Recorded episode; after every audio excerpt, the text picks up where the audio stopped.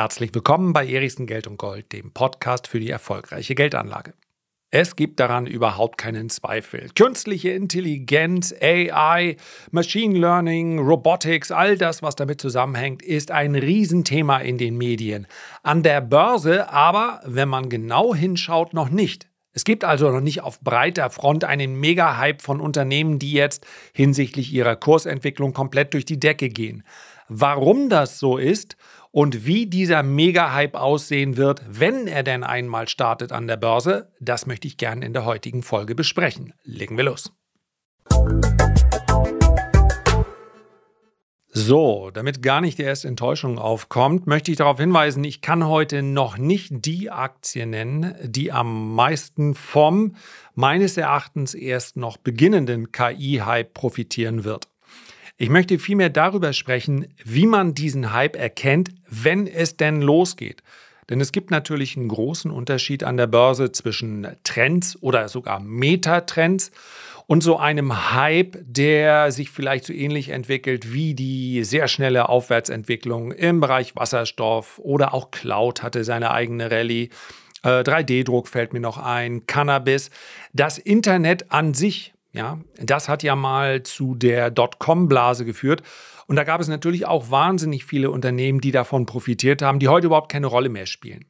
Man muss hier also wirklich unterscheiden zwischen einem großen Metatrend, also einer übergeordneten Bewegung, die über viele Jahre oder sogar Jahrzehnte hinaus dann letztlich beinahe jeden Sektor betreffen wird und zwischen einer Bewegung, die wie in so einer Fahnenstange abläuft. Das ist nämlich ein ganz, ganz großer Unterschied. Und diese Fahnenstange, die ist auf der einen Seite natürlich gefährlich, wenn man zu spät einsteigt. Sie ist auf der anderen Seite aber auch sehr lukrativ, wenn man rechtzeitig darauf vorbereitet ist. Es gibt nicht die berühmte Glocke, die dann zum Einstieg klingelt, bei der man dann zumindest mal in dem Fall ja dann auditiv hört, okay, es geht los, diese Aktie muss ich jetzt kaufen und dann ab dafür. Ganz so einfach ist es nicht. Weil wir die Kandidaten, die dann durch die Decke gehen, noch nicht kennen. Weil sie vielleicht zum Teil auch noch gar nicht an der Börse gelistet sind oder als KI-Kandidaten noch nicht zu identifizieren sind. Wenn man heute eine Suchmaschine bemüht und einfach fragt, wir können es ja einfach mal gemeinsam machen. Also ich gebe einfach KI-Aktien ein. Mal ganz kurz schauen, was sind die häufigsten Suchanfragen? KI-Aktien ETF, Zukunft kaufen, Deutschland, Penny Stock, der Aktionär, künstliche Intelligenz, Aktienliste, also all das, was man so vermuten würde. Natürlich spielt das eine große Rolle. Denn man muss ja jetzt gar kein ausgewiesener Analyst sein, um hier zu erkennen, dass das Potenzial gewaltig ist und gleichzeitig natürlich auch sich für die Unternehmen wahnsinnig viel entwickelt. Aber wenn man genau hinschaut, es gibt eben noch nicht die KI-Profiteure. Die Aktien, die hier am häufigsten genannt werden, sind sicherlich Microsoft und Nvidia, wenn wir die großen nehmen. Microsoft gerade ganz ordentliche Quartalszahlen gemeldet, haben sich auch gut entwickelt ist deshalb in aller Munde, weil sie sich eben mit rund 13 Milliarden ChatGPT bzw. an OpenAI beteiligt haben. Und ChatGPT ist ja derzeit das Synonym für KI schlechthin, obwohl es natürlich noch viel, viel mehr Bereiche geht und es in viel, viel, viel, viel mehr Sektoren auch hineinstrahlt. Aber die allermeisten Videos haben in irgendeiner Art und Weise eben mit dieser Generative, also mit dieser Text-KI zu tun. Und von daher ist es nachvollziehbar, dass Microsoft, die ja selber dieses Thema dann auch in das Schaufenster stellen, derzeit, weil sie eben sagen, wir machen damit ihre, unsere Suchmaschine Bing attraktiver.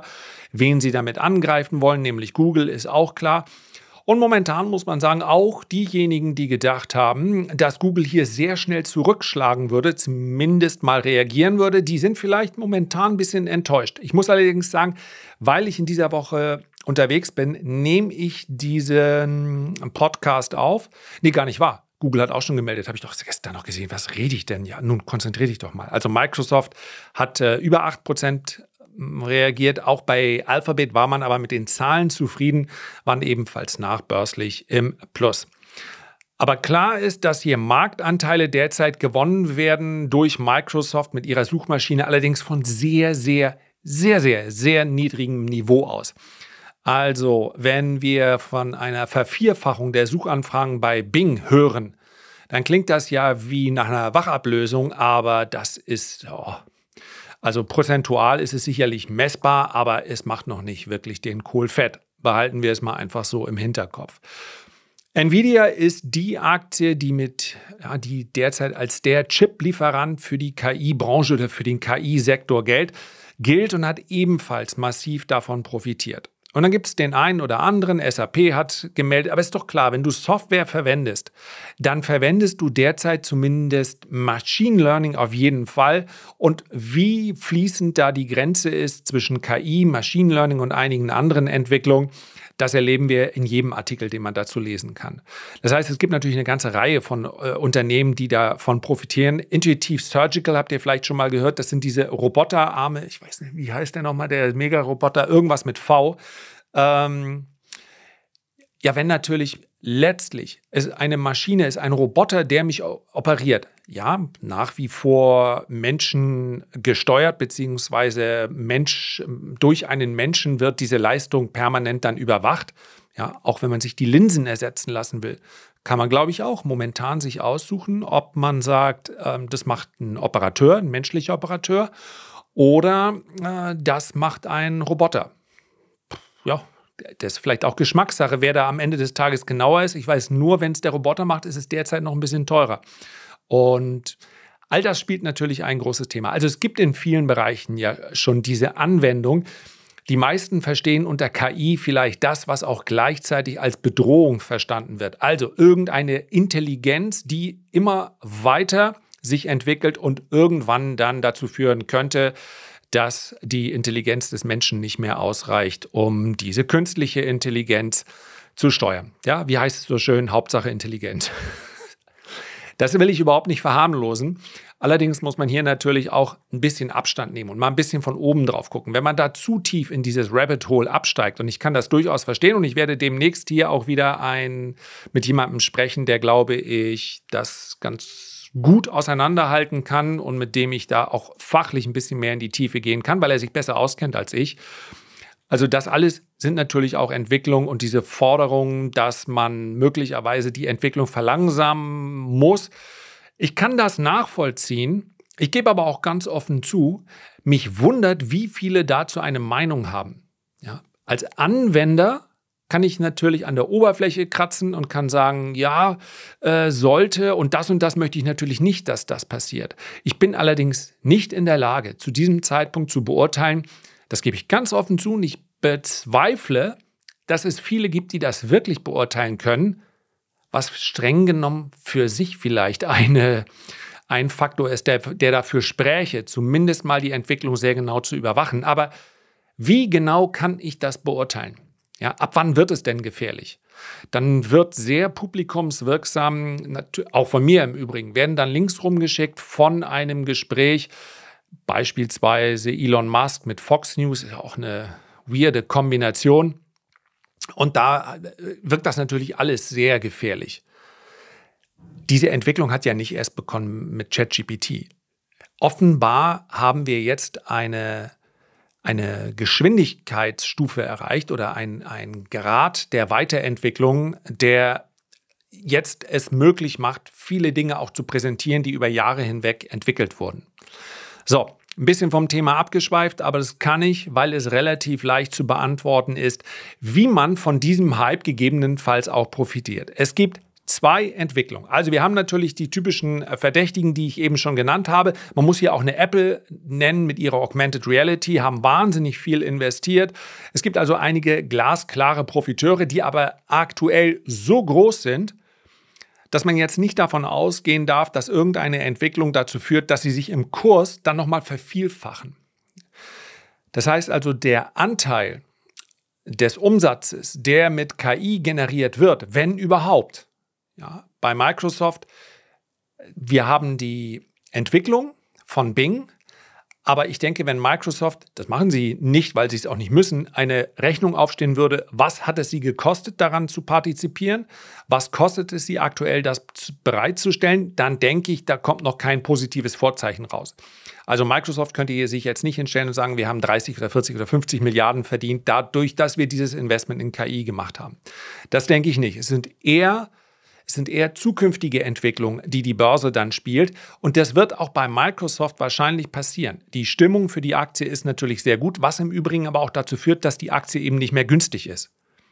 Und das muss man an der Börse, zumindest mal, wenn es sich nicht um eine Hype-Bewegung handelt, immer im Hinterkopf behalten.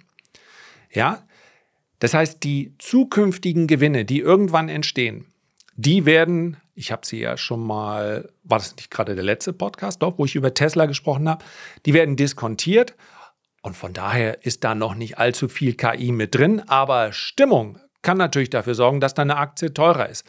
Und wo rein sollen diese ganzen äh, KI-ETFs, die jetzt derzeit aus dem Boden nachvollziehbar sprießen, in welche Aktien, in welche Unternehmen sollen die sonst investieren? Es gibt ja noch nicht so viele reine KI-Kandidaten. Also werden die natürlich auch in Nvidia gehen und in Microsoft. Das sorgt natürlich auch für Kaufdruck, aber eben letztlich nicht so, dass die Aktien dann in eine Fahnenstange übergehen.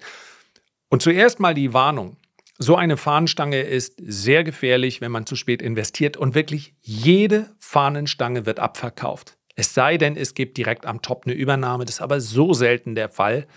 Jede Fahnenstange wird abverkauft. Wir sprechen hier also über aktiven Handel, wir sprechen über Spekulation, wir sprechen über Timing. Man merkt den beziehungsweise spürt und sieht den Trend oft an der Börse, aber nicht jede steile Bewegung ist eine Fahnenstange. Wenn man mal in so einer Fahnenstange mit drin ist, dann winken natürlich üppige Gewinne. Und zumindest darf man als aktiver Teilnehmer sich das ja vornehmen, dann dabei zu sein, wenn es losgeht. Und da würde ich auf zwei Punkte achten. Zuerst einmal, und das sind zum Teil auch Erfahrungswerte aus den Jahren, aus meinen ersten Jahren an der Börse. Ja, wann hat die, das, der Beginn der Dotcom-Blase, so Mitte der 90er und 2000, 2001 ist sie dann geplatzt. Und zwei Punkte werden nicht eins zu eins wieder so ablaufen, aber meines Erachtens sprechen sie auch diesmal wieder dafür, jetzt geht's los. Jetzt plus, minus, nee, minus wohl kaum, äh, plus drei, plus sechs Monate. Zum einen werden wir insbesondere äh, in der, na, ich nenne es mal Old Economy, also in den Sektoren, in den Branchen, bei denen man eigentlich KI gar nicht als Kurstreiber vermuten würde, dort wird es mehr und mehr klare Hinweise darauf geben, dass KI und lasst mich bitte einfach KI hier als Überbegriff stehen. Selbstverständlich wird es beim einen mehr Robotics sein, beim anderen mehr Machine Learning. Es werden verschiedene Algorithmen sein. Vielleicht ist es zum Teil auch nur hochentwickelte Software und keine KI spielt keine Rolle. So oder so wird dieses Thema auch in äh, Sektoren, die wir jetzt noch gar nicht so auf dem Schirm haben, eine Rolle spielen. Ich habe gerade in einem Webinar von Lufthansa Industries eine Studie gezeigt, also Artificial Intelligence as a Service also als einen in der Cloud abrufbaren Service. Das würde man jetzt bei der Lufthansa nicht verorten, allerdings ist Lufthansa eben auch ja, zum einen ein furchtbarer Callcenter, furchtbares Callcenter, da ist auf jeden Fall noch Potenzial. Also das kann eigentlich selbst eine äh, nicht so gut entwickelte KI nicht schlechter machen. Ähm, aber es ist natürlich auch viel Logistik. Und das hier selbstverständlich maschinenunterstützt Prozesse besser werden können, keine Frage. In dem Fall ging es allerdings um eine, um eine Studie, die auf alle Branchen geschaut hat. Wir werden aus den verschiedensten Bereichen, Biotechnologie, Pharma, ähm, aus dem Agrarbereich, Logistik, und, und, und, werden wir mehr und mehr Nachrichten bekommen, die darauf hindeuten, dass es sich hier nicht nur um eine Bewegung handelt, von der man sagt, das ist aber ganz interessant, sondern wo man ganz konkret sagen kann, diese Entwicklung trägt dazu bei, dass wir 5, 7, 10 Prozent schneller wachsen, dass wir unsere Profitmarge erhöhen und, und, und. Das ist ein Zeichen, welches darauf hindeutet, dass eine große Bewegung dann auch an der Börse startet. Ein zweites Zeichen ist, dass wir Unternehmen erleben, die genau diese Services, die sich hier rund um dieses Thema ranken, dann exklusiv anbieten als einzelnes Produkt. Und das sind meines Erachtens die Aktien, wo, das wäre typisch, acht, neun, ja, neun von zehn Unternehmen am Ende dieses Hypes nicht mehr gebraucht wurden, im besten Fall aufgekauft wurden oder vielleicht einfach pleite gegangen sind. Sie bekommen dann auch Geld, das ist gleich noch ein entscheidender Punkt, kommen wir gleich zu. Aber dieses Geld ist natürlich im Wesentlichen Fantasiegeld. Das Geld ist völlig regal, aber völlig real, aber es wird gesteckt und investiert in Fantasie. Und hier zu so einer Hype-Bewegung, das ist eine Parallele, die alle großen Megatrends, die dann an der Börse zu diesen Fahnenstangen führt, miteinander verbindet. Dafür braucht es die Stories schlechthin. Und diese Story-Stocks, die haben wir aktuell noch nicht. Wenn, dann vielleicht nur so im Penny-Stock-Bereich. Da mache ich persönlich sowieso einen Bogen drumherum. Es gibt den einen oder anderen. Es gibt einige, die haben ja AI schon im Titel. Bei zweien von denen gibt es auch schon mal gleich einen Short-Seller-Report, weil die unter dem Strich kein Geld verdienen und es ist auch gar nicht so richtig klar, wann sie damit Geld verdienen. Also jetzt zu sagen, wir machen was mit AI, ist natürlich aus Unternehmersicht nachvollziehbar, insbesondere dann, wenn man vielleicht demnächst mal Kapital sammeln möchte. Aber sowas fliegt außerhalb einer solchen Hype-Phase immer noch relativ schnell auf. Dann aber nicht mehr. Dann möchte die Börse, und sie wird es wollen, in solche Stories investieren wollen, weil die Börse natürlich exponentielle Entwicklungen liebt. Man muss sich eine Spekulation vorstellen wie ein helles, gleißendes Licht. Und drumherum sind die Marktteilnehmer, die Hedgefonds, die Privatanleger, die sind wie die Motten. Und wenn die dieses Licht sehen, es ist zwar heiß und gleißend und sie wissen, ich kann mich daran leicht verbrennen, aber es ist einfach zu verlockend, hier dabei zu sein. Aber dafür braucht es Stories und dafür braucht es, das klingt komisch, ist aber im Übrigen eine Parallele, die wir auch in allen Hype-Bewegungen gesehen haben. Dazu braucht es eine ganze Reihe von Unternehmen, die noch kein Geld verdienen. Denn zu viele Unternehmen, die Geld verdienen, sorgen dafür, jetzt wird es komisch, dass so eine Hype-Bewegung gar nicht erst entsteht. Warum? Habe ich in der letzten Folge besprochen. Weil man natürlich reale Umsätze beziehungsweise reale Gewinne, die kann man diskontieren. Und dann kann man sagen, ja, okay, jetzt ist der Wert einfach viel zu teuer. Zukünftige Gewinne, die noch gar nicht entstanden sind, kann man sich ins Unermessliche hochrechnen. Das haben wir im Übrigen auch 2020 beziehungsweise dann auch noch 2021 erlebt. Wie viele Börsengänge, hunderte, nein, tausende von Börsengängen von Unternehmen, die noch kein Geld verdienen, die aber ganz, ganz tolle PowerPoint-Präsentationen hatten, wo sie hinwollen mit ihrer Marge, welchen Marktanteil, wie viel Geld sie dann verdienen werden. Und ich kann natürlich Fantastilliarden viel schlechter diskontieren und sagen, eigentlich ist nur so viel wert. Ja, bist du denn bekloppt? Siehst du denn nicht das Potenzial, aktuell noch Verluste? Who cares? Und diese Fantasieaktien, die haben wir letztlich noch nicht, beziehungsweise es haben sich noch keine entwickelt. Das liegt wahrscheinlich auch daran, und das ist der dritte Punkt, den würde ich mal in Klammern setzen, weil das ein Punkt ist, der nicht in allen Marktphasen so eine große Rolle gespielt hat wie jetzt. Es braucht natürlich auch das frei werdende Geld. Die Börse will, wie verrückt, glaube ich, in diesen KI-Sektor auch das institutionelle Kapital. Also nennen wir es mal das professionelle Kapital. Das ist allerdings eine Wertung, die ich so nicht stehen lassen würde. Also das nicht private Kapital will hier investieren, sucht händeringend nach den großen Profiteuren. Die werden dann nicht einen ETF kaufen, sondern werden natürlich direkt investieren. Aber in was und viel wichtiger in der aktuellen Phase, womit? Es gibt ja verhältnismäßig wenig Bewegung, zum Beispiel im äh, gesamten Private Equity Markt oder bei den Venture Capital Fonds. Ich will nicht sagen, dass hier kompletter Stillstand ist. Es wird hin und wieder mal einer abgewickelt oder es gibt mal so ganz stillsteigende, schweigende äh, oder sagen wir mal nicht sehr keine Geschäfte, die mit ganz viel Trommelwirbel bekannt gemacht werden. Warum? Weil natürlich die Bewertungen brachial runtergekommen sind. All das, was im Jahr 2020 und auch 2021 noch investiert wurde, wurde zu, auf einem viel zu hohen Bewertungsniveau investiert.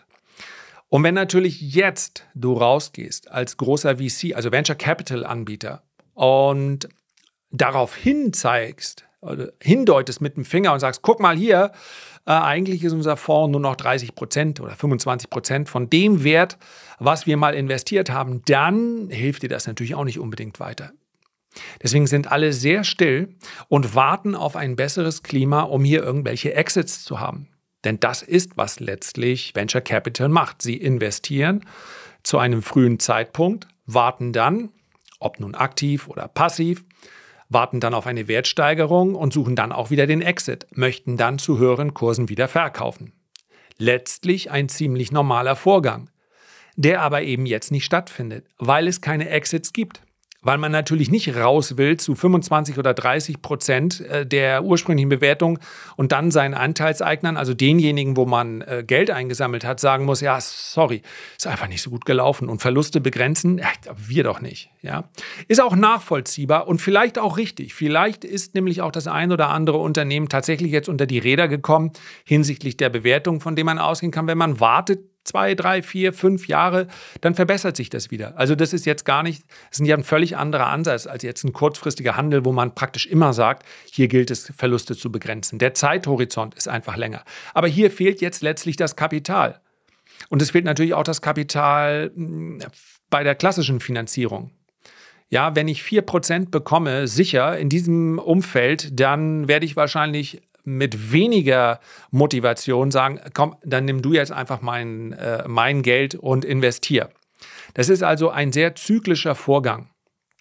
Und die Unternehmen selber können natürlich auch ihr Wachstum nur noch sehr viel schwerer finanzieren. Das heißt also, wenn du heute zu einer Bank gehst, dann ist ja, obwohl der Leitzins irgendwo bei knapp über 4% ist, dann bekommt natürlich so ein Unternehmen, welches nicht klar sagen kann, dann und dann verdienen wir Geld, die und die Kunden haben wir schon. Wir haben hier eigentlich nur eine, wir haben hier eine Software, wir haben eine ziemlich große Vision. Das hat gereicht. Und jetzt, wenn überhaupt, kriegt man dann vielleicht Geld. Die bezahlen auf jeden Fall zweistellige Zinsen. Und die, das sind dann natürlich im wahrsten Sinne des Wortes auch wirkliche Ramsch-Anleihen. Ja? Ramsch ist keine Wertung, sondern einfach eine, eine Klassifizierung. je schlechter die Bonität, ab irgendwo, ich glaube, Triple B, ich kann es gar nicht genau sagen, äh, ist es dann eben Ramsch, weil die Wahrscheinlichkeit, dass die Anleihezahlung oder die Rückzahlung der Anleihe äh, schief geht, weil das Geschäft eben nicht entsprechend läuft, weil die Wahrscheinlichkeit so hoch ist. Das heißt, es ist auch für Unternehmen derzeit unattraktiv, sich Kapital zu besorgen. Und vielleicht bleibt dann noch Crowd-Investing. Aber man, ein jeder selbst, der über Crowd-Investing nachdenkt, sollte wissen, er ist vermutlich der Letzte auch in der Reihe, der gefragt wird. Also wenn man, wenn man äh, in, in einer ganz breiten Masse, die man nicht kennt und die man aber alle natürlich auch informieren muss. Wenn man bei denen das Kapital hol, holt, dann hat man es wahrscheinlich schon anderswo probiert. Ja, ist ein bisschen pauschal. Es gibt sicherlich auch das ein oder andere Konzept, wo man einfach sagt, wir wollen in der breiten Masse informieren. Aber in der Regel äh, versuchen das zumindest die Unternehmen, die sehr schnell wachsen wollen und ähm, einigermaßen schlank dabei bleiben möchten, die werden wahrscheinlich eher kein Crowd-Investment machen. Also, was fehlt für diesen Mega-Hype, für diese Fahnenstange an der Börse, ist derzeit das Geld das billige Geld. Das wird sich wieder verändern, aber in den nächsten sechs bis neun Monaten wahrscheinlich nicht. Das heißt also, man hat jetzt noch genügend Zeit, sich darauf vorzubereiten, wie man sich selbst, das ist nämlich am Ende die entscheidende Frage, wie man sich selbst dort verhalten möchte. Wenn der Hype erstmal losgeht, dann sind die Dollarzeichen im Auge zu groß. Aber es darf nicht irrational werden. Ich muss vorher sagen, okay, mit diesem Betrag bin ich bereit, hier diese Spekulation einzugehen.